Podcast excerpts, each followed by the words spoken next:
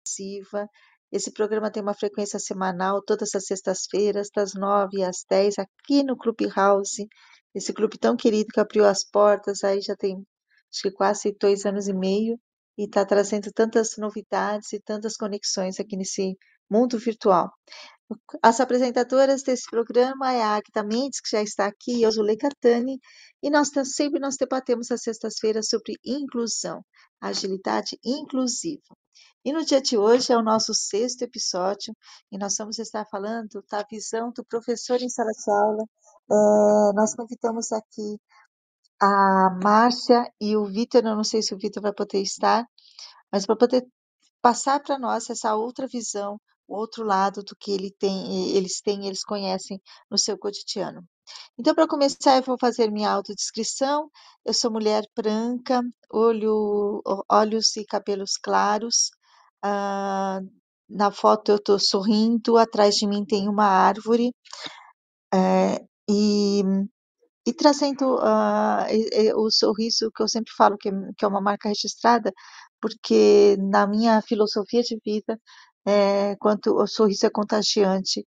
É, em, tem passado alguns vídeos, é, nessa semana voltou a passar alguns vídeos nas redes sociais, eu vou descrever esse vídeo, que vou descrever um, são vários, mas vou mostrar de um que é uma criança que ela, a, um atuto, a gente nem consegue ver a, o, a, a, o rosto desse atuto, a gente só vê a mão, está entregando um brinquedo é, que sabe esses brinquedos que você aperta e faz um solta um barulhinho?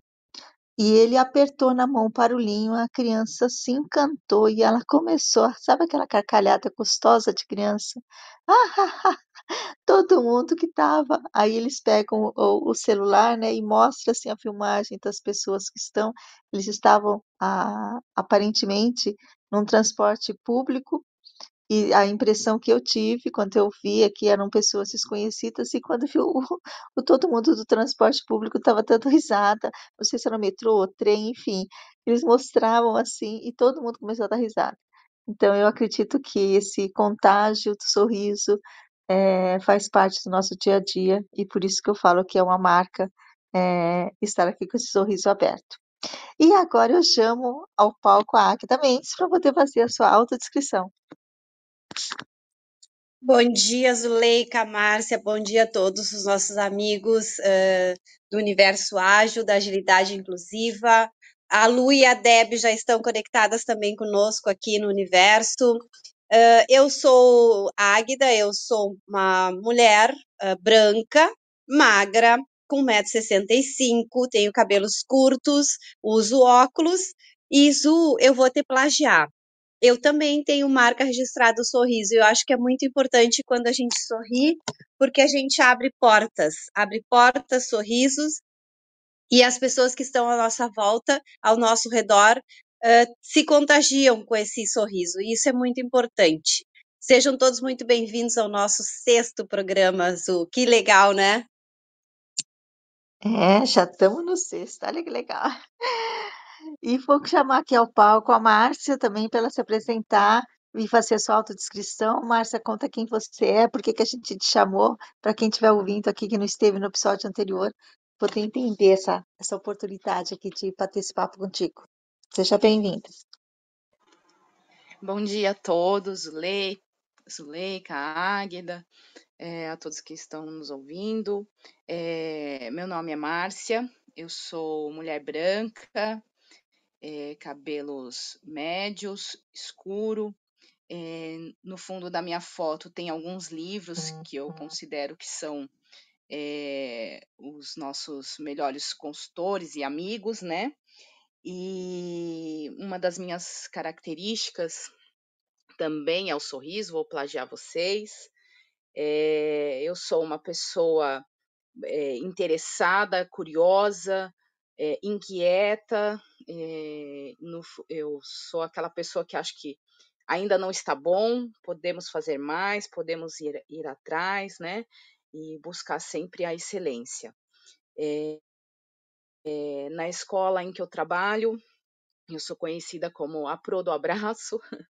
As, eu, eu brinco que eu sou a Xuxa da escola, As crianças me veem, eu, às vezes eu tenho que, que me esconder porque eu não consigo passar no corredor, porque todo mundo quer me abraçar. Então, o professor de educação física, quando vai fazer referência à minha pessoa, ele fala, ah, pro do abraço. Aí todas as crianças já sabem quem é, né?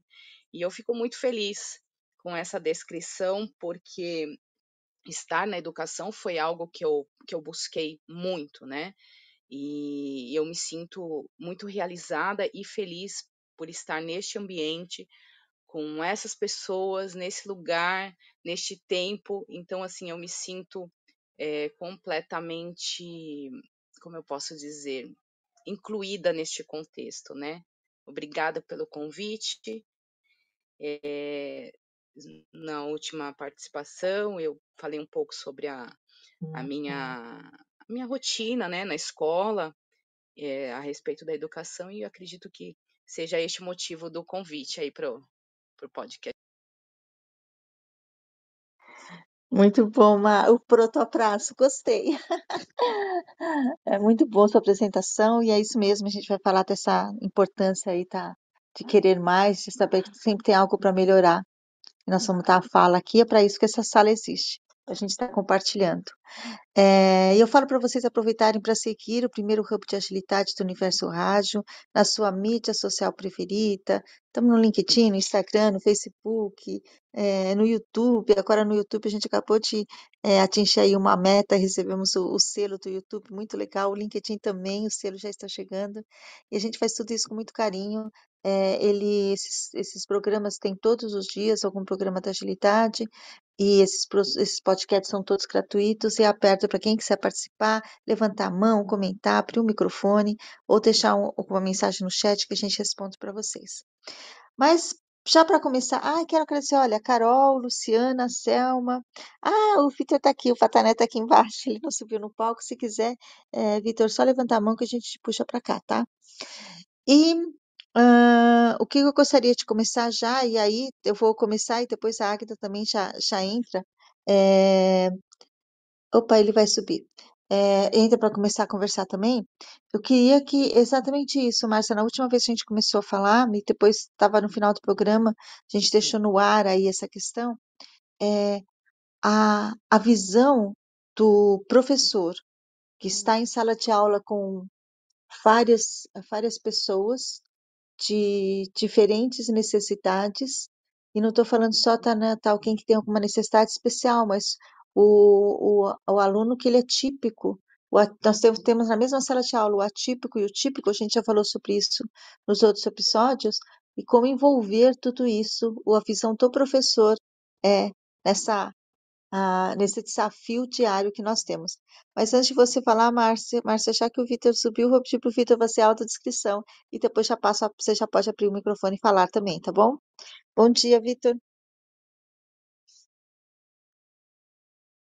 Bom dia, tudo bem, gente? Tudo bem? Queria agradecer aí esse convite super bacana que a Zuleika fez para gente, de poder estar aqui com vocês hoje, falando. Deixa eu fazer minha autodescrição. Vitor Patané, ou Patané, para quem está acostumado aí, pessoal que me conhece, pessoal que me acompanha em rede. É, eu sou profissional, trabalho com agilidade há mais ou menos uns 10 anos, porém eu venho de dessa carreira de projetos, de gestão já faz um tempo considerável, né?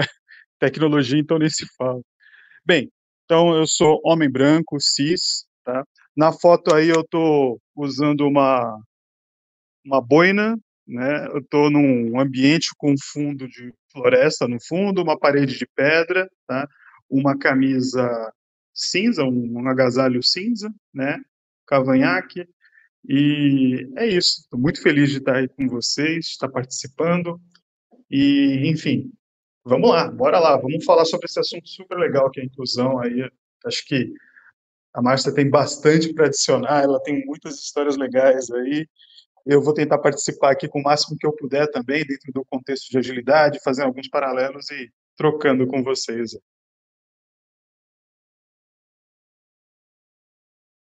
Obrigada, Vitor, muito obrigada. Então, agora, Márcia, a palavra é sua. Tá aí o. o... Bom dia, Zuleika. É, eu gostaria de é, iniciar a fala É, falando um pouco sobre a, a LDB, né, de, de 96, é, onde nós temos aí como norteadora a inclusão, né, e depois também é, uma lei de 2015 a respeito da pessoa com deficiência, né, e, e dizer que essa lei ela, ela é um marco, né, na inclusão, é, da, das crianças com necessidades especiais, né? E, e na, na, lei ela diz que todos os estudantes devem conviver e compartilhar o mesmo ambiente de ensino e aprendizagem, livres de discriminação, injustas de qualquer natureza, participando e aprendendo junto dos demais.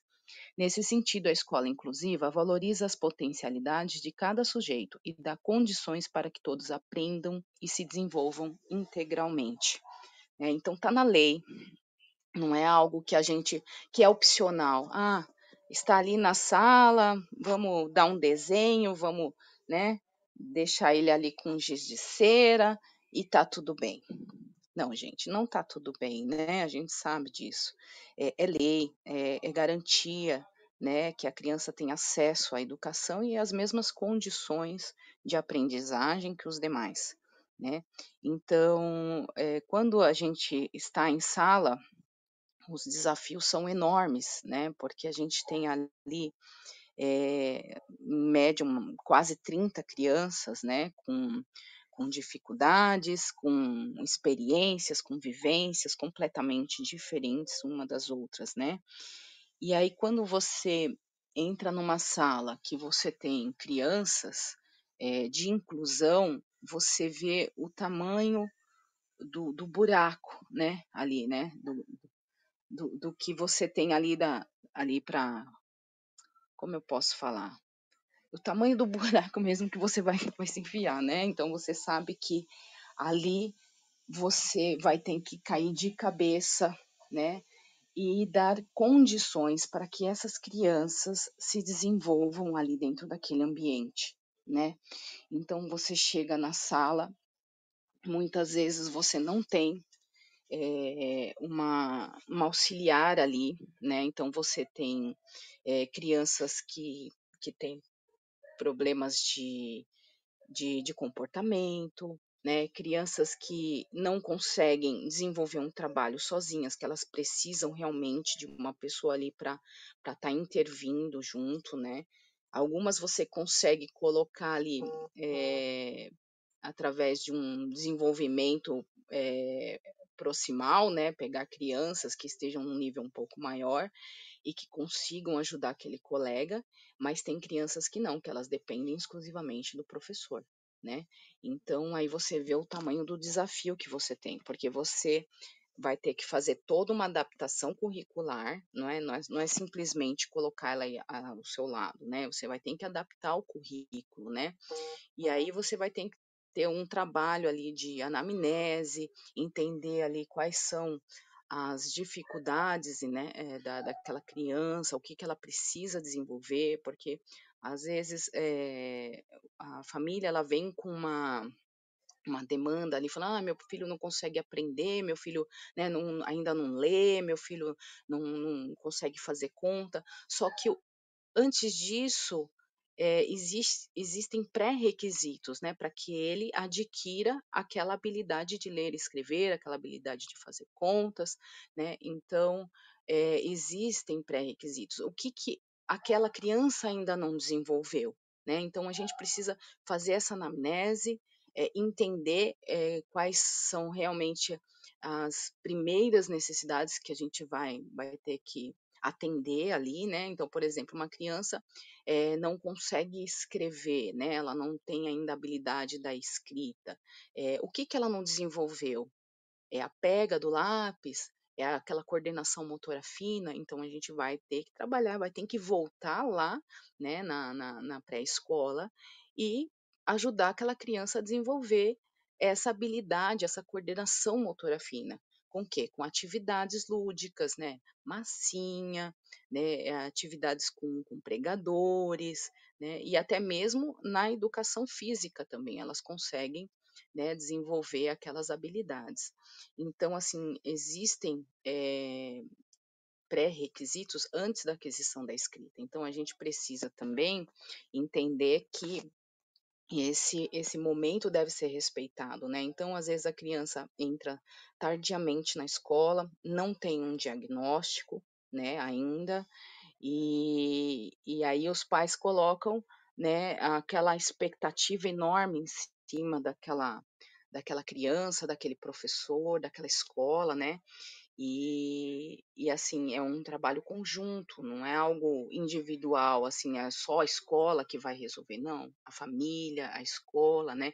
A importância de ter aquele olhar atento, né, é, para o estudante, é, percebendo ali as, as dificuldades, e aí sim você vai conseguir adaptar aquele currículo, né, aquele conteúdo, é, àquela criança.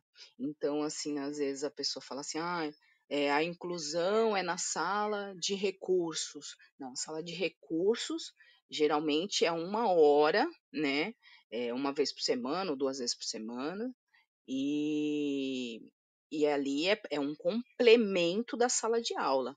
Mas quem tem a, a capacidade de, de acompanhar aquela criança no dia todo, né, na, na, no, no, no, contexto escolar, é o professor que vai estar ali todo dia. Então, o professor que tem que fazer essa adaptação, né?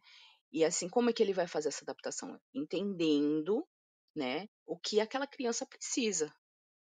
Eu acho que é, é, é, o, é o principal, né? É ter esse olhar atento. Se alguém quiser falar um pouquinho, fica à vontade.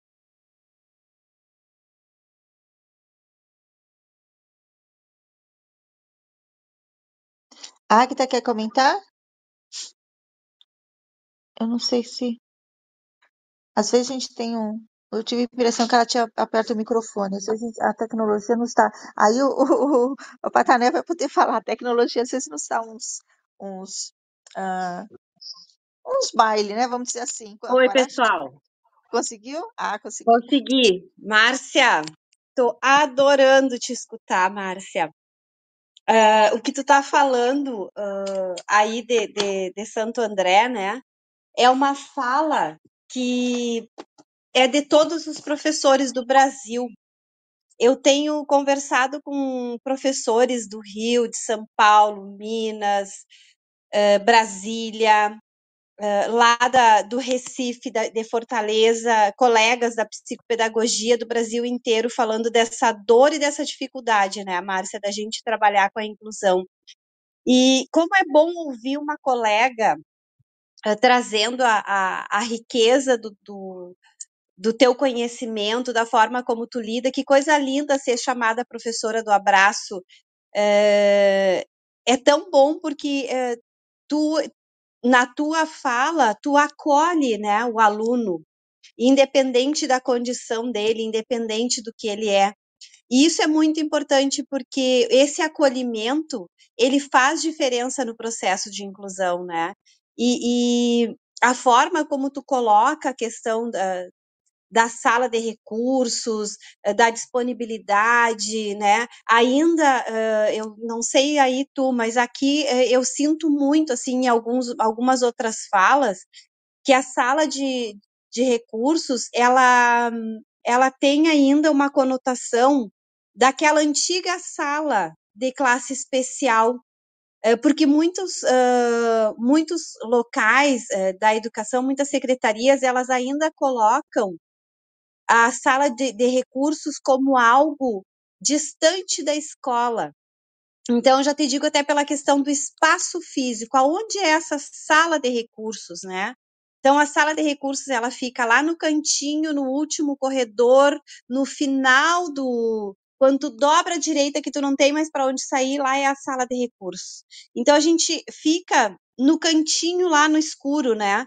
E, e como é complicado isso ainda, mas de alguma forma esse espaço ele está rompendo isso quando a gente fala sobre essas questões e como é importante a gente poder ter esse espaço, né, Márcia, para poder compartilhar a experiência e ver que a gente não está sozinha, né?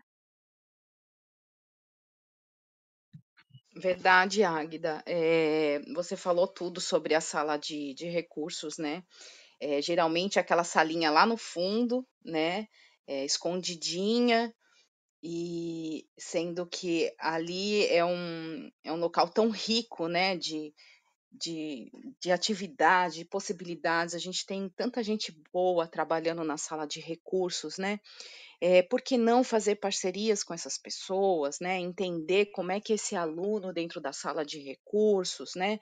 É, o que, que ele, como ele chegou e como ele está hoje, né?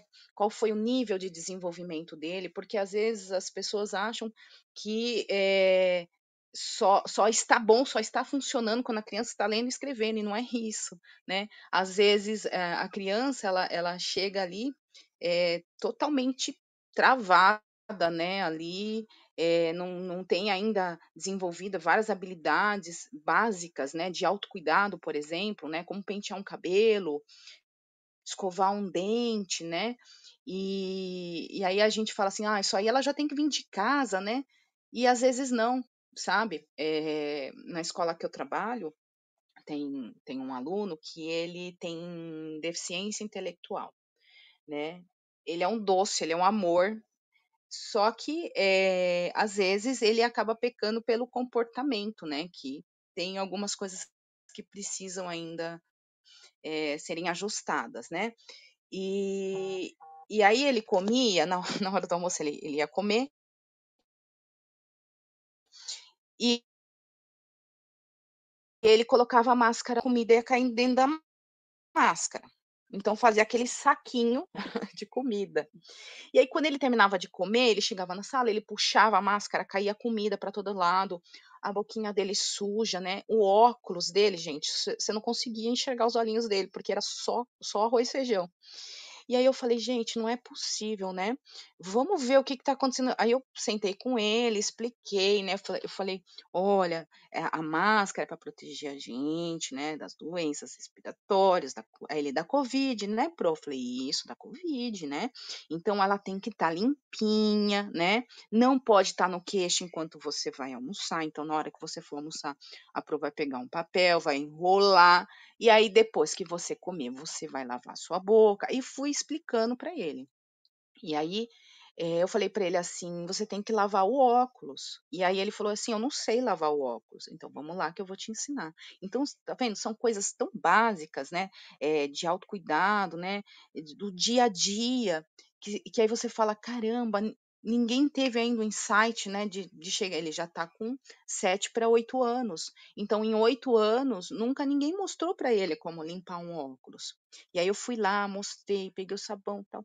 E aí depois ele olhou e falou assim: "Ah, eu já sei, eu posso fazer, claro. Vamos lá, vamos ver como é que você faz". Aí ele fez, aí eu bati palma, é, bati na mãozinha dele, isso mesmo, tá vendo? Ó, agora tá limpinho. Você tá enxergando melhor? Tô, pro, tô enxergando. Todos os dias ele corria atrás de mim e falava: Pro, limpei meu óculos. Aí eu dava risada, falava: Olha, você tá me vendo melhor? Tô, pro. Aí eu falei, então tá bom. Aí todo, aí ele chegava no outro dia, pro, limpei o óculos. Falei, e a máscara? Não, a máscara eu não tô mais pondo no queixo. Então, é, houve aí um progresso, né? É, pequeno, que se você não tem aquele olhar atento, você nem percebe, mas ali já teve uma mudança comportamental, né? A partir dali ele, ele mesmo com as deficiências, ele conseguiu entender que aquilo não era legal para a saúde dele. Então, assim, é, professor é, não é só aquele que passa o conteúdo, né? Ali você está lidando com vidas, né? E é uma necessidade tão básica, tão tão primitiva, assim, tão simples, que se você não, não, aí, aí eu ouço de alguns colegas, ah, mas isso aí ele tem que vir, a mãe dele tem que ensinar. Eu falei, não, se a gente está aqui e eu e eu posso ter o prazer, né, de contribuir para que ele evolua, pelo menos nesse nesse quesito aí, eu vou fazer sim, né? Criança que está chorando, ah, não, fala para ela, ah, não, põe para lá. Não, não vou pôr para lá, eu quero entender por que está chorando, né? E, e trabalhar aquela emoção. Eu faço a criança respirar, vamos respirar, né? Vamos contar até 10. Então, é, são coisas básicas que é importante nós, como educadores, é, temos essa visão, né? A, a Águeda quer com, comentar alguma coisa? Márcia, uh, tu tá me tá falando uma coisa muito importante, né? Que eh, a educação ela não perpassa só na questão do, do conteúdo formal, né? É na atividade de vida diária. E muitas vezes a questão uh, do aluno que está incluído em sala de aula, eh, ele não sabe, não é só não pegar o lápis, ele não sabe pegar um talher porque dão comida na boca, ele não sabe pentear o cabelo porque penteia o cabelo dele, ele não sabe uh, amarrar o, o, tênis porque amarram para ele, ele não sabe colocar roupa porque vestem ele, é mais rápido, né? Uh, são questões muito importantes porque as atividades de vida diária elas fazem parte do processo psicomotor de desenvolvimento, né? E também uh, ajudam na questão da aprendizagem. Então, se a gente tem um aluno que não sabe uh, limpar o óculos, uh, que não tem autonomia, não tem independência, uh, como é que ele vai aprender? Né? não é só pela questão da, da deficiência intelectual, é porque tu incapacita ele quando tu não dá autonomia. E os professores, muitas vezes, óbvio, né, Márcia, a gente se coloca na, na, na, no lugar do professor que tem 30, 40 alunos em sala de aula que ainda vai ter que ir lá no banheiro lavar o óculos do, do aluno. É complicado, é muito complicado. E se nós, enquanto educadoras especiais, estamos na sala de recursos, esse é o nosso papel. E o que, que acontece muito, eu não sei aí em São Paulo, mas, por exemplo, assim, eu escuto muito aqui no Rio Grande do Sul. Ah, isso não é meu papel. Ah, isso eu não faço. Ah, não, levar para ir no banheiro. Não, isso eu não vou fazer. Ah, não, ajudar não sei o que, não, isso eu não faço. Mas é o papel do educador, não é não é ser o papel do pai, do, enfim, do cuidador. É o papel do professor de ajudar, de facilitar isso. E o professor da sala de recurso, ele tem que fazer isso. Esse é o nosso papel. Para isso nós estamos na sala de aula. Não é ser babá, não é ser empregada. E muitas vezes uh, eu levo meus alunos no, no, no banheiro, tem que limpar, tem que limpar. Não tem essa de não poder. E, e as pessoas ficam me olhando, nossa, tu limpa, nossa, o que, que eu vou fazer? Como é que eu vou deixar a criança, né, o aluno uh, uh, sujo, né, cheirando mal? Não. A gente faz isso porque a gente tem que ensinar ele a fazer. Olha a aí, ó. Vamos lá, Deb, vou falar com a Deb. Bom dia, Deb, querida. Tu queres falar alguma coisa?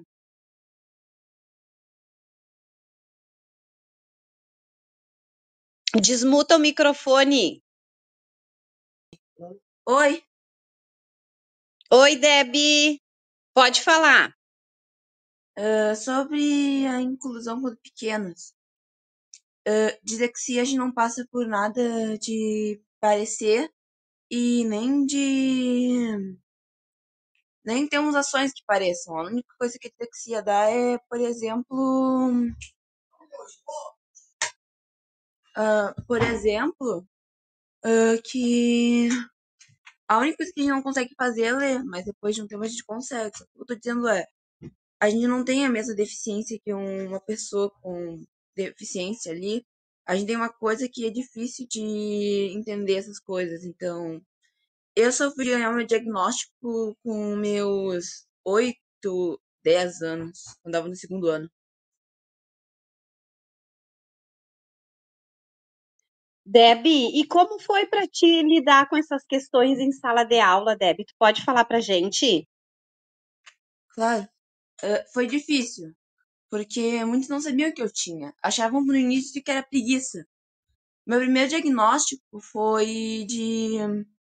Uh, meu primeiro diagnóstico foi de falta de atenção. E daí eu tive uma ritalina por bastante tempo mas até um dia que eu cheguei na sala de aula e o professor disse que eu tinha hiperfoco, mas no início, antes de saber que eu tinha dislexia, foi um sofrimento. Eu e a minha mãe briga brigávamos bastante na hora de fazer o dever de casa, que eu não conseguia fazer, né? E todo mundo achava que eu tinha preguiça de ler. No primeiro ano foi a coisa mais difícil do mundo, já que não sabiam que eu tinha, né? Daí complica. Mas depois disso começou a ser mais fácil. Até o dia que eu tive que passar pelo sexto ano, indo pro sétimo. Mas de tudo é interessante dislexia para trabalhar um pouco mais a, a motivação, vamos dizer. E Deb, e como é essa questão da motivação? Uh, eu, por exemplo, eu, eu, atendo alunos com dislexia. Uh, e como é que tu trabalhou essa questão da motivação? Eu fui em terapia, essas coisas, tive amigos, né? Porque é uma coisa certa que você tem que ter amigos para ter motivação. Mas agora minha motivação é estudar para ir pro vestibular da URGS. Eu fui esse ano, né? E teve tudo que eu precisei porque algumas colégios têm inclusão, mas outros colégios que eu participei, né, os três que eu tinha participado na minha vida, não tinham inclusão. Daí complica. A motivação vai direto pro ralo. Mas depois que tu faz amigos e tem pessoas para contar, tipo psicóloga, psicóloga, acaba tendo mais chance de ter motivação.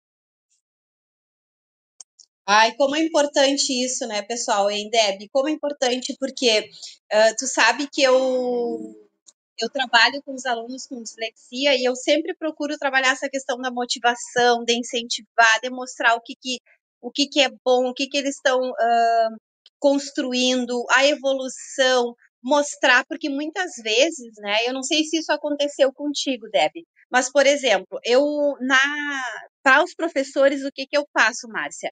eu peço, uh, às vezes, que eles façam atividades uh, adaptadas. É o mesmo conteúdo, mas uma atividade adaptada. Muitas vezes, o que, que acontece, Deb? Não sei se isso aconteceu contigo, mas, por exemplo, uh, eu pedia o conteúdo, adaptar, adaptar a atividade, né? E aí vinha atividade de sétimo, oitavo ano com coisa de criança. E eles ficavam indignados. Por quê? Porque eles não são crianças, eles são adolescentes, eles estão num processo igual a todo mundo.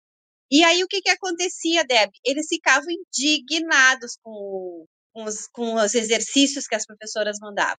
Aí eu fazia reunião, colocava para as professoras que elas tinham que entender que eles eram que, que uma, um aluno com dislexia, descalculia, com déficit de atenção e hiperatividade, é um aluno que tem o desenvolvimento normal, não tem nada de diferente. Aliás, nenhuma pessoa com qualquer tipo de deficiência ou transtorno tem um, um desenvolvimento anormal. O que tem é atraso. Claro que a gente tem que pensar em síndromes, mas a gente está falando em pessoas que têm condições de estar em sala de aula. Eu não sei se isso acontecia contigo das atividades que não eram adaptadas ou que eram adaptadas uh, de forma inadequada, e se isso aconteceu contigo, Debbie. Na verdade, essa coisa da prova para criança nunca aconteceu. Mas quando eu estava no sexto ano, um professor não sabia que eu tinha dislexia direito, que achava que eu tinha preguiça, e acabava dizendo o tempo todo que eu era normal, que eu podia fazer as provas tendo uma, um listão. Dizia que eu já tinha preguiça e só precisava ler bastante para conseguir ler. E ele me dava textões, e quem lia para mim era a leitora. Mas assim, ele dava os textões, parecia que eu tava falando com a leitora, dando atividade pra leitora do que pra mim. Essa coisa da, da coisa infantil nunca aconteceu comigo, mas sempre teve aquele preconceito com dislexia em sala de aula, às vezes. Posso falar é, é algo para a Deb? Você me dá licença? Pode falar. Muito legal seu depoimento, é, a visão do, da pessoa, né, que tem o, o transtorno de escrita. E, eu atendi é, recentemente uma criança e eu percebo como é, os rótulos, né, que são colocados são pesados, né? Eu acredito que é uma carga que, que você não precisa carregar, né? Porque você já tem as dificuldades né, do, do dia a dia, as dificuldades normais, e aí vem aquele rótulo em cima que acaba detonando a sua autoconfiança, né? Então, que legal que hoje você consegue ter um olhar maduro a respeito disso, né? E, isso é muito importante, né? Essa questão do, de entender que esses rótulos não são seus, né? São pessoas que são desinformadas que colocam em cima de vocês. E muitas vezes é, são até pessoas informadas, pessoas da, da própria escola, né? Que nem você falou, ah, é preguiçosa, né? Então, é, se existe uma, uma preguiça, por exemplo, em uma criança, por que, que ela está com preguiça?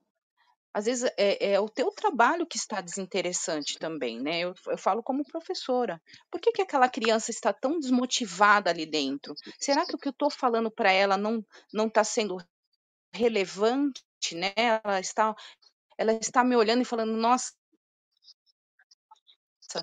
que chato isso que ela está falando. Inicio a fala falando a respeito é, da gente ter um olhar atento, né? É, não só com relação à criança, mas também tem um, ter um olhar crítico com relação ao nosso trabalho. Será que aquilo que eu estou oferecendo é, não está legal? Né? De que forma é, ouvir aquela criança? Né? Como é que eu posso te ajudar? Como que você acha que fica legal? Você gostaria de ter, ter uma aula divertida? Você gostaria de, de ter uma aula com, com, com gibi, com histórias? Né? É, é mais fácil você entender quando eu coloco um vídeo, né? É, porque é, a, a, nós aprendemos de diversas formas, né? Então a gente fala que tem aqueles que são sinestésicos, que, que precisam ter o contato com aquele material ou com aquela com aquela instrução que está sendo dada, né, fisicamente, sentir, né, tem aqueles que são auditivos, que só de, só, uh, só de ouvir eles já conseguem entender, tem aqueles que são mais visuais, né, então como é que meu aluno aprende, né, então é, ele, ele é mais visual, então eu vou colocar mais imagens, né? Eu vou colocar vídeos para que ele consiga é, entender aqui, aquilo que está sendo exposto, né? E, e até a, sobre a fala da Águida, né, com relação é, à infantilização da adaptação curricular, isso acontece, né? Então você pega uns, uns, uns conteúdos que são muito infantis, crianças que, que estão no, no quinto ano, já indo para o sexto, né? É, pega matéria de primeiro, segundo ano e faz uma apostila e fala se vira, né? Então assim é complicado. Então a gente precisa entender o que, o que, que vai ser relevante para ele, o que, que é importante para ele saber, né? É, é, o ano passado, eu estava numa, numa sala de, de quinto ano, um menino que tem dificuldade de aprendizagem, não é diagnosticado, né? A mãe é usuária de drogas, ele tem mais quatro irmãos, né, pequenos. É, no contraturno aí da escola, é, a gente ficou sabendo que ele pedia dinheiro no semáforo, que a mãe colocava ele para pedir dinheiro no semáforo e essa criança vinha totalmente desmotivada para a escola. Né? Como é que aprende uma criança que está com fome, é, uma criança que não tem estímulo, né? É, como é que aprende uma criança que apanha todos os dias quando chega da, da escola? Então, assim, é complicado, né? É um universo que muitas vezes a gente desconhece, mas que a gente precisa é, investigar e ir a fundo, né? Então, eu percebi que, ele, que esse aluno ele tinha habilidade com desenhos, ele desenha muito bem. É, ele assim, ele é um artista, né?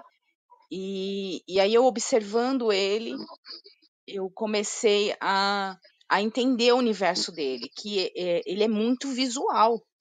Ele é muito visual. Ele bate o olho ali, ele consegue. Eu falo, é, eu falava até na, na sala com os outros professores. Ele é copista né? Então, assim, ele escrevia? Escrevia, porque ele tem uma boa percepção visual e ele copiava, só que ele não conseguia ler aquilo que ele escrevia, né? É, Para ler, ele tinha bastante dificuldade. Então, ele ia juntar C com AK, R, K, aí, sabe, assim, ele ia juntando as letras para formar sílabas, para então formar a palavra. Quando ele terminava de ler a palavra, ele não conseguia entender o contexto daquilo que estava sendo passado para ele, né? E quando eu, eu, eu cheguei na sala, eu fiquei muito chateada, porque falaram: ele não tem livro. Como assim ele não tem livro? É direito dele ter o livro didático. Mesmo que ele não faça todas as lições, tem figuras, tem coisas que a gente pode passar ali, ou pelo menos escrever algumas palavras-chave, né? Então, eu comecei é, partindo do, do, básico com ele, né, com relação às atividades, é, eu lia para ele os textos e fazia as perguntas, né, para entender o que, que ele estava entendendo daquilo que eu lia, né, se ele estava conseguindo compreender. Muita coisa ele compreendia, ele respondia, e assim, matemática, ele, ele é um pouquinho assim mais avançado do que é, na leitura e na escrita, né? E aí você olha assim com, com todo esse contexto, né? Com toda com toda essa história de vida, é, se o professor não tiver empatia com essa criança, eu não sei o que, que ele está fazendo ali naquela sala, né? Então, assim, é, existe uma pessoa para mim, né, eu olho aquela criança, eu não fico pensando, ah, o preguiçoso, ah, aquele que não gosta de fazer isso, ah, aquele que não, não quer aprender, ah, aquele lá que é, que é sei lá, é, bagunceiro. Não, existe uma pessoa e, e, existe uma motivação. Por que ele está fazendo aquilo, né? Então, assim, voltando lá na, na no caso da, da dislexia, é, o professor ele tem que acabar com esse negócio de rotular a criança, né? E aí ele acaba rotulando e deixando de lado, porque ele tem que continuar o, o conteúdo, ele não sabe como adaptar aquele conteúdo, e a criança fica na, naquele, naquele limbo ali, né? Ela não consegue entender e ela vai ficando cada vez mais desmotivada. Acho que a Águida ela pode me ajudar um pouco com relação Oi. a essa.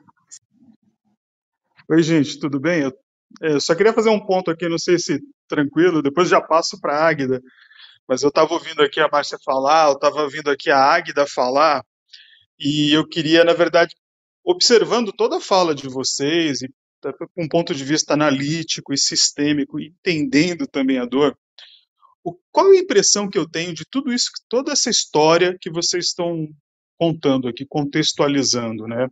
A nítida impressão que eu tenho é que se que a partir daquela lei, né, que vocês citaram, uh, implementou-se um dispositivo entre aspas legal, né, e mandatório nas escolas, tá? Uh, cujo qual a gente não tem a menor estrutura de manter com dignidade, né, com organização, com legitimidade e que é um problema para os professores. A gente simples, simplesmente é, houve uma transferência do problema, né? Houve uma transferência. O Estado pegou né, é, aquele problema que era a questão da inclusão, né? Eu me lembro que até um tempo atrás a gente tinha, não sei se vocês se lembram, né?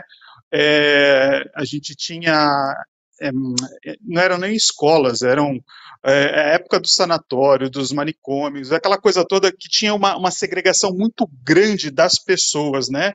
Em qualquer idade, você meio que eram, eram lugares horrorosos, né? Depósitos de gente. Né, e não existia preocupação com inclusão. Estou falando década de 80, década de 90. Então existia preocupação com inclusão, não existia preocupação com o cuidado com o ser humano, com a saúde mental. A partir de um momento o Estado ele assume isso, né, fala não, agora eu vou mudar, agora eu vou trazer uma preposição nova, e vem com a questão da educação inclusiva. E, na verdade, o que, que ele fez? Ele criou uma lei, criou um dispositivo legal, né, e ele traz essa criança que até então estava numa instituição totalmente apartada, separada, para o convívio de outras crianças, o que é incrível, isso por si só já é uma baita oportunidade, só que, para por aí, a gente não tem uma, uma questão da, da, da do, do, manter, a, a manutenção desse processo, o cuidado com esse processo, né? Daí eu estava outro dia conversando com a Márcia e falei, gente, qual que é o dispositivo legal hoje? Qual que é a ferramenta que o Estado usa para apoiar dentro desse processo? Daí ela falou, ah, cara, tem um monte de apostila, tem documento. Eu falei, tá bom, mas eles vão se dignar em algum momento de chegar com esse professor e fazer o que a gente está fazendo aqui agora, ter esse papo, entender quais são as suas principais dores, Quais dificuldades que você tem hoje para trazer esse aluno de inclusão? Né? Porque penso o seguinte: quando você tem um dispositivo legal, né, você tem uma lei, você deve ter alguma coisa para suportar isso. Então deve ter todo um, um por trás disso um projeto, uma verba, alguma coisa. Será que essa verba hoje, será que esse projeto, será que essa organização, ela está realmente funcionando? Será que eu estou destinando esse recurso, né, que veio oriundo dessa lei, para dar suporte para esse professor, dar suporte para essas instituições, no sentido de promover não só equipamento, né, mas quando eu falo equipamento, eu estou falando de tudo, tudo que equipa essa escola, da apostila ao profissional. Não é só pegar um caderno e entregar, ó, esse aqui é o caderno que você vai dar para o aluno que tem dificuldade, tá bom? Tá aqui, se vira. E o preparo para esse professor?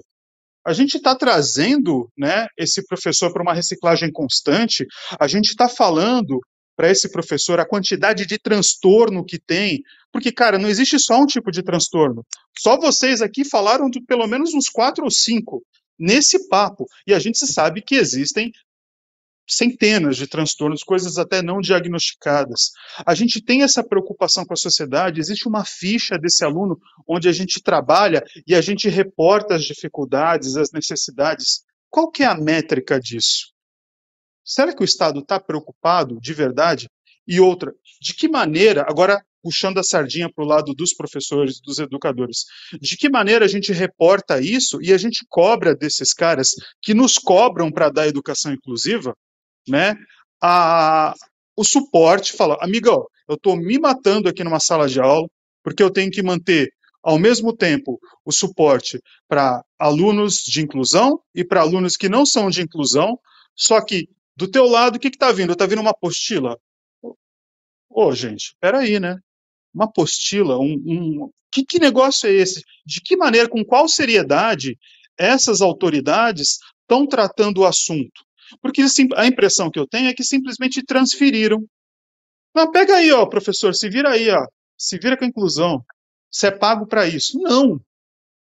E é revoltante você ver esse tipo de situação. Né? Então a gente tem que também, é, na qualidade de educador, né, procurar justamente momentos como esse aqui para a gente conversar sobre isso, de que maneira a gente reúne né, é, informações e dados e vai cobrar dessa autoridade, vai cobrar do, do pessoal da educação, né, o pessoal que está em outros níveis, seja uma delegacia de educação, seja um ministério, seja quem quer que seja, né, o suporte necessário para que a gente faça com que as nossas crianças de inclusão estejam realmente amparadas, entendeu? Para que situações como esse desse menino que vai pedir coisa, é, vai pedir alimento na rua, vai pedir dinheiro na rua, vem para a escola com fome, não consegue aprender, né? E o efeito sistêmico disso é claro, você vai ter uma o, o educador, o educador interessado também tem esse ponto, né? O educador que que está lá pô, ele vai desprender de mais tempo para dar suporte para esse menino. Mas existe uma questão sistêmica por trás que não está sendo avaliada entendeu? Então, assim, a gente tem que também ter esse cuidado, nós, quanto educadores, de reportar os problemas, organizar os problemas e cobrar né, das autoridades legais, né, seja na figura de quem for, e daí eu não vou falar aqui da estrutura, se é da delegacia de ensino, se é do governo, sei lá de quem que é, mas a gente tem que cobrar também suporte, dispositivos e profissionais também, né? Porque às vezes você só tem um professor de inclusão numa escola com 200 crianças. Então tem isso, certo? Então existe toda uma questão por trás aí que eu acho super importante, um momento como esse daqui, está sendo usado para a gente conectar essas pessoas e para a gente pensar em formas, dispositivos, para a gente poder cobrar isso também. É super importante. Métricas, tá? Para a gente mostrar essas dificuldades e essas necessidades especiais, tá? Que nós, quanto professores e educadores, temos. E é isso, galera. Abro aí para. É, Vitor, uh, é exatamente esse sentimento, é exatamente essas suas questões que você levantou aqui, que eh, tem, tem sido já tratado é, nos bastidores da educação e que nós estamos propondo essa sala para poder abrir e falar para todo mundo. Olha só, quando você comenta a questão da necessidade de ter material, é, vou citar o, a gente sabe que não existe só esse, existem outros no Brasil e por isso que a gente quer juntar, é ter esse espaço aqui para a gente falar. É, quando a Agatha fala do projeto que ela tem, ela tem, junto com uma outra, é, outras pessoas, criando um material específico para uh, atender as crianças e adolescentes, até por ano e por disciplina. É um trabalho que ela começou a fazer através da observação e de efetivamente a prática, a técnica que ela tem. Depois ela até comenta sobre isso. Mas o que, que eu quero mostrar para vocês? É possível a gente fazer as coisas diferentes se a gente realmente estiver dispostos a fazer. O que eu vejo hoje, quando a gente pensa em, uh, nos órgãos que criaram essas leis, é, eu concordo totalmente com você que foram, foi jogado a responsabilidade para transferir a responsabilidade, não vou falar jogado, vai transferir a responsabilidade e não ter estrutura para poder fazer. Agora, aí eu vou falar que foi de uma certa forma, como é, a, o governo não conseguia, não sabe como fazer, ele jogou nas mãos certas, porque os professores, se tem uma coisa que nesse eu não, não, posso falar do mundo, mas vou falar do Brasil, que é onde eu conheço, é, que eu sei, é que quando a gente coloca nas as mãos um projeto, é um problema para um professor, aqueles professores que estão é, interessados e que realmente se encaixam nisso, a gente consegue fazer os projetos.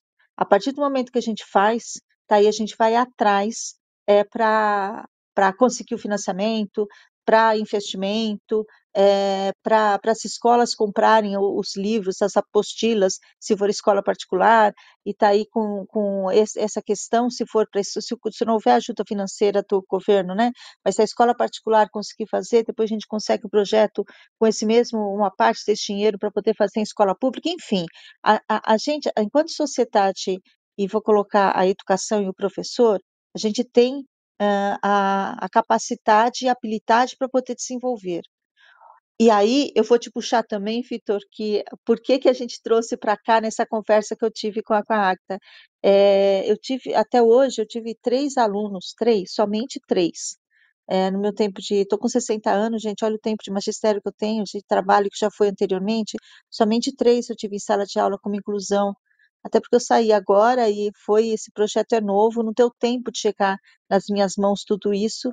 E na escola também que eu trabalhava, é uma escola técnica que para entrar tem um vestibulinho, e aí já limita, já, já, que é outra briga que tem, né, que a gente depois, qualquer dia, a gente faz um episódio sobre isso. Enfim, eu só tive três, mas é, a gente sabe dessa necessidade que tem de tanta gente que tem aí, eu não tenho experiência para isso. Agora, é, eu estou no hub da agilidade, e, na, e, quando você fala de métricas, eu, meus olhos brilham aqui, porque eu aprendi a agilidade há muito pouco tempo, eu sou muito mais professora do que agilista. E a partir do momento que eu sei que, que eu aprendi com as métricas, como que a gente pode colocar isso e construir isso? É um material, a gente vai continuar cobrando, a gente vai continuar falando que a gente precisa de tudo que você falou, a gente vai continuar. Agora, o que, que nós podemos fazer? E foi aí que a gente criou essa sala. Agora, a gente pode pegar as experiências de cada um que está falando, ouvir o que a Márcia falou, o que a Tep falou, a Carol falou na, na outra semana, enfim, pegar todos esse. A Luciana também falou, com o DJ que veio aqui também comentou, conversou com a gente. A gente pode pegar todo esse conhecimento e essa, essa é, experiência e jogar e jogar, jogar no sentido de construir é, é, eu, eu, eu, tenho essa mania de falar de jogar, tá? Quando eu tenho uma ideia, eu jogo as ideias tudo em cima da mesa, no bom sentido. Às vezes até faço papelzinho, jogo tudo assim, assim, olha, peguei aqui. Então, jogar tudo aquilo vai ser o um mapa mental e daí tá você ir atrás de alguma coisa. Essa é a proposta. O grande desafio, é, Vitor, para mim, uh, é conseguir colocar agilidade dentro de um processo de inclusão. Não me pergunta, não tenho a mínima ideia como fazer isso. É, por isso que eu falei que meus olhinhos uhum. brilharam quando você começou a falar. Eu não tenho ideia, mas a nossa proposta está aqui, é a gente conseguir fazer exata, exatamente isso que você falou. Eu acho que a gente tem que começar pelo aquilo que a gente tem, né? Como diz, né, Zuleika, dentro do contexto de agilidade, começar com aquilo que a gente tem vai ser fundamental. Então, por exemplo, assim, uh, começar a tabular dados, simples assim, né? Então, por exemplo, quantos alunos a gente tem numa escola, né? E coisas simples, parece bom, mas tem um efeito gigantesco.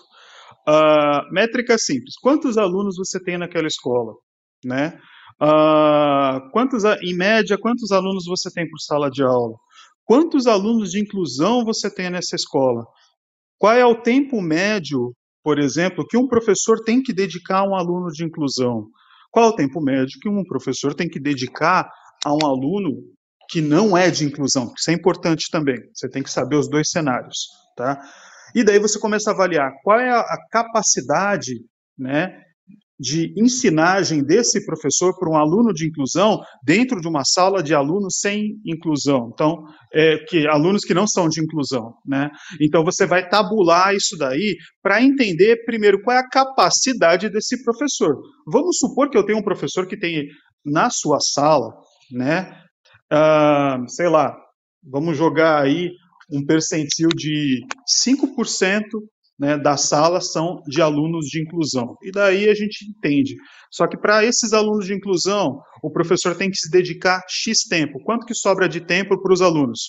Qual que é o problema que eu causo né, para esse professor para conseguir se desdobrar entre alunos de inclusão e alunos que não são de inclusão no processo de ensinagem, né? Então a gente entende, ah, então aqui talvez nesse momento eu, eu devesse ter mais de um profissional suportando esse professor. Só que o profissional que fica dando suporte, ele não fica durante todo o tempo na sala de aula, ele passeia por várias salas de aula. Então, assim, qual que é a capacidade de, de professores e de mestres que ela deveria ter para atender um percentual X de alunos de inclusão? Entendam, essas métricas são coisas que só de observar, só de conversar com esses profissionais, começar a tabular isso, descer isso um pouquinho, são coisas que a gente já tem. A gente já sabe quantos alunos de inclusão a gente tem dentro de uma escola, por exemplo.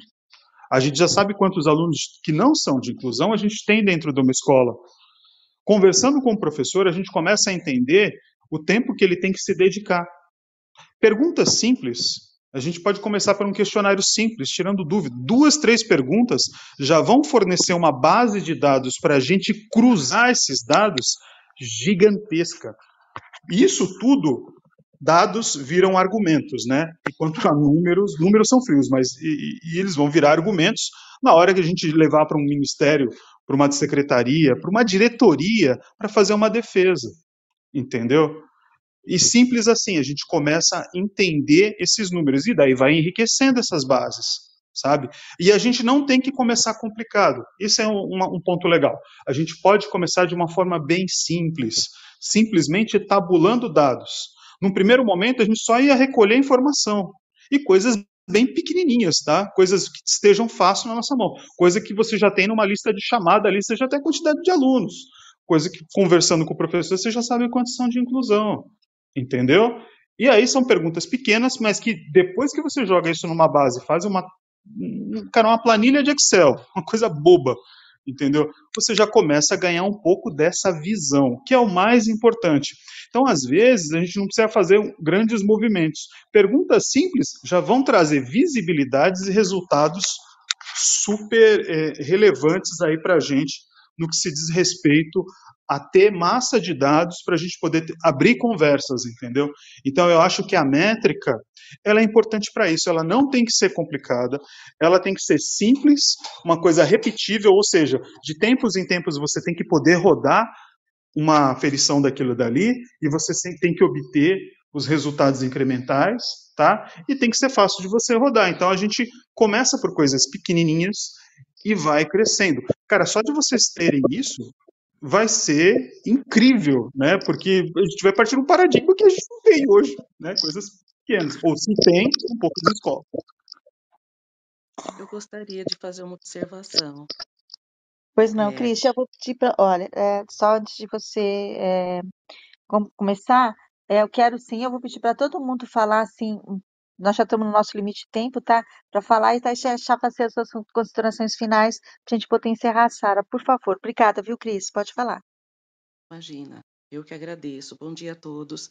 É, ouvindo todas as colocações que vocês fizeram, é, a questão da educação especial, que a gente chama aqui, né, da inclusão nas escolas, ela é bem delicada mesmo. Primeiro, por conta de muitos professores não estarem preparados para poder lidar com os alunos na sala de aula e os próprios pais também. Os próprios pais. não somente os professores não são preparados, os próprios pais também. Eles têm muitas dificuldades e muitas vezes em aceitar a própria dificuldade da, do filho, né? Então, assim, é, aqui onde eu, onde eu moro, eu sou no interior de São Paulo, na cidade de Araraquara, eu sou diretora de escola efetiva e estou supervisora de ensino. Nós temos salas de recursos, é, polos, nas nossas escolas da, da, diretoria, da de nossa diretoria de ensino. Os alunos eles estudam no período, uh, num período com os outros alunos e no contraturno eles vão para a sala de, de recurso. E os professores dessa sala de recurso, que ficam nas escolas polo, eles fazem itinerância para poder auxiliar os professores a fazer adaptação curricular para trabalhar com esses alunos. Mas, diante de tudo isso, que a gente tem uma estrutura muito boa para poder fazer esse atendimento, né? Mas, diante disso, a dificuldade maior que a gente encontra é a questão do professor aceitar o aluno com com, com a dificuldade, com, com as suas eficiências na sala de aula. É como foi até dito aqui, o professor fala: "Ah, mas eu não não não não faço isso, eu não trabalho com isso, eu não trabalho assim". A resistência do professor. E mesmo porque tem as suas as suas questões pessoais de dificuldade de lidar com a própria deficiência. Às vezes um preconceito, às vezes a não aceitação, às vezes é, aquela, aquele olhar, ai meu Deus, coitado, ai, essa situação toda também acaba entrando é, é, nesse jogo todo. E, e os próprios pais, quando não aceitam, que eles querem que o professor faça como ele faça, faz com o filho em casa, porque assim, igual foi falado, porque a criança não, ela não se troca sozinha, ela não amarra o calçado sozinha, né? Ela não se penteia sozinha. Aí o professor, o pai quer que o professor faz a mesma coisa. Quando essa criança ali ela tem que ser ensinada, o pai também precisa aprender. A gente precisa aprender como ensinar essas crianças e os pais também precisam aprender a ensinar o seu filho a acompanhar para crescer para a vida. Porque uma hora esse filho vai ser, vai estar, né, independente dele nesse sentido, vai crescer, consegue, consegue, tem condições, tem, então vamos permitir avançar. É, eu até gostaria de contribuir mais, mas por conta do tempo estar estourando, é, deixo aqui essa, né, essa reflexão, esses apontamentos, é, e agradecer a oportunidade e parabenizar pela a sala por essa temática tão maravilhosa. E a gente tem muito, sim, a falar sobre e contribuir sobre. É muito importante isso, eu agradeço a oportunidade, passo a palavra para a Zuleika. Márcia, considerações finais? Obrigada, Cris. Pessoal, muito feliz aqui de participar desse grupo maravilhoso, tanta experiência rica aí. Obrigado, Cris, é, Águeda, Zuleika pelo convite, amei, é, contem comigo. E é, só para a gente concluir aqui, é, vou parafrasear o Paulo Freire, né, que a educação é, não, não muda o mundo, né, ele transforma pessoas e as pessoas que transformam esse mundo, né. Então, nós, como educadores, temos que ter isso em mente, né, ali, a gente está tá ali para transformar vidas, né, e, e é isso, gente, a gente ter na cabeça que é, a inclusão também faz parte do nosso trabalho, é, levar isso com seriedade, sem aquelas questões pessoais, ai, não gosto, ai, não, não, me, não, não, me, não me, me adapto, ou ah, isso aqui não é função minha. Não, gente, a gente tem que abraçar todo mundo e ir junto. E eu quero dizer para vocês que sintam-se abraçadas, viu? Um grande beijo. Obrigada. Obrigada, Márcia. Vitor? Olha, gente, só posso dizer que isso daqui pode ser o começo de uma coisa muito maior e eu acho que termos pessoas discutindo sobre um assunto, pensando evoluir isso, já é por si só um movimento de transformação, um movimento de mudança. Né? Eu acho que a gente, é, quanto professor, quanto educador, quanto profissional, liderar, ter oportunidade de liderar a mudança é, é um efeito que começa agora, mas não tem data para acabar. Então, essa transformação que a gente começa a fazer, essa mudança que a gente começa a fazer, não tem data para acabar. E a gente vai colher os louros disso daí, é, com certeza a, a sociedade vai colher é, o ganho dessa conversa daqui durante muito tempo. Então, não parem de pensar, não parem de pensar em evolução, não parem de pensar em crescimento, porque isso tem um efeito de transformação em todo mundo, né? toda a sociedade, todo o Brasil, enfim, num nível que a gente nem faz ideia. Isso é só o começo de uma onda, e eu acho que tem muito chão, contem comigo também, né, para a gente discutir esse assunto, para a gente pensar em, em alternativas, eu para mim isso faz toda a diferença e obrigado, Zuleika, aí, pela oportunidade, a Águeda também, que nos convidou aí para falar e estou à disposição para a gente continuar trocando aqui em outros canais, nesse canal, enfim. Um abraço, obrigado e bom fim de semana a todos aí. Obrigada, Vitor. Luciana? Oi, uh, só pra dizer que fui eu que entrei no celular da minha mãe porque eu tinha saído. Mas. Ah, é. ok. Oh, desculpa, Tep, pode falar, por favor. Eu queria agradecer o espaço porque me deixou falar aqui. E. E eu queria falar sobre um canal que eu tenho, que é o Mundo dos Léxicos. Se alguém passar, quiser passar lá para aprender um pouco mais sobre dislexia. Mas muito obrigada mesmo por esse espaço que vocês deixaram para mim entrar aqui. E sobre a dislexia, a URGS me ajudou muito, sendo uma faculdade muito inclusiva. Só isso mesmo. É, eu fiz vestibular lá. Muito obrigada, muito obrigada, Teb. Eu vi a reportagem, a Agatha passou para gente, muito bom.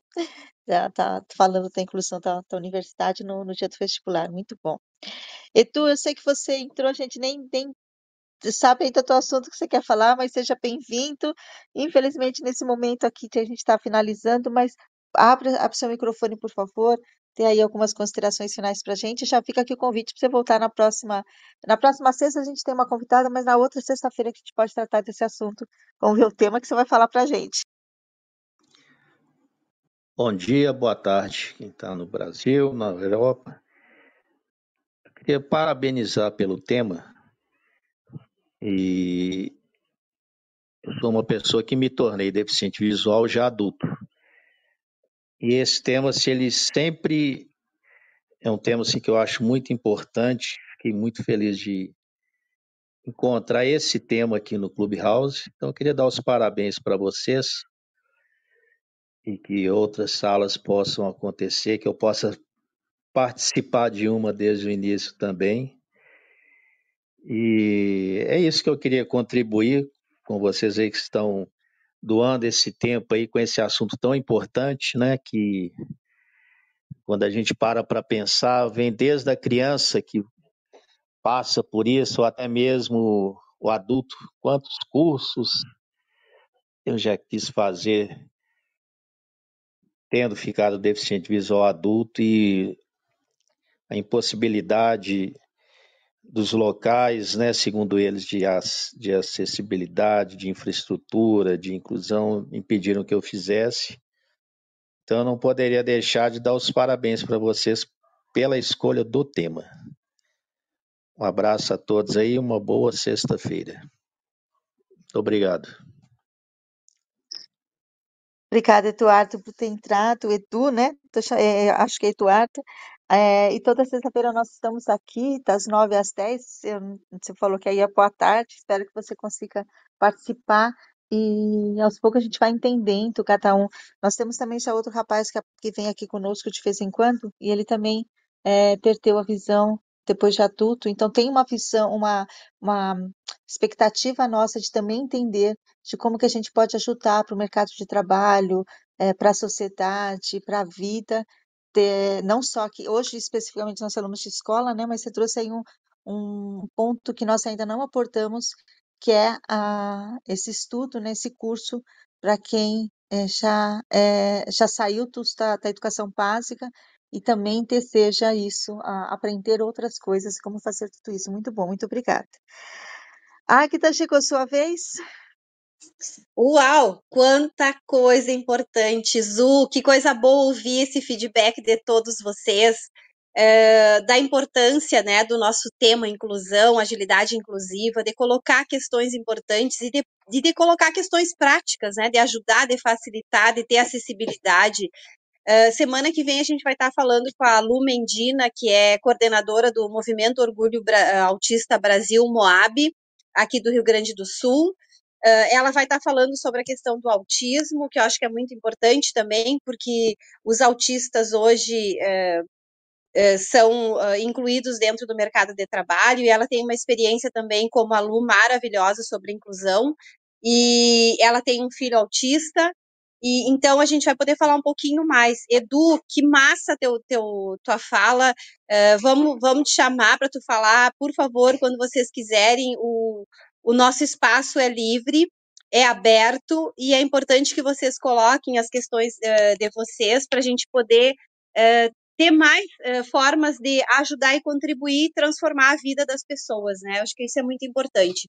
Desejo a todos um excelente final de semana e até sexta-feira que vem. Opa! É isso, pessoal. Muito obrigada. A gente sai aqui sexta-feira com muita alegria, com o coração é, aquecido, é, por saber que ah, realmente ah, estamos no caminho certo. A gente começa e a gente precisa de pessoas que ah, acreditam no nosso projeto e hoje foi assim uma pura inspiração. Desejo para vocês uma ótima sexta-feira, ótimo final de semana e até sexta-feira que vem, aqui no Clubhouse, Agilidade Inclusiva. Tchau, pessoal. Muito obrigada. Você tem clareza dos desafios da sua equipe, eficiência, produtividade, colaboração Adaptados. Conheça o Universo Ágil Hub. Temos experts nas áreas de transformação digital, RH, marketing, jurídico, produção, operação, tecnologia, finanças e estratégia. Somos mais de 50 experts preparados para ajudar você a alavancar seus negócios. Preparado para explorar juntos seus desafios? Então chama no WhatsApp 11 98994 6527 Repetindo, WhatsApp 11 98994 6527 e venha discutir conosco a solução para seus desafios. Tudo em um ambiente seguro. Os melhores experts do mercado para ajudar seu negócio você encontra no Universo Ágil.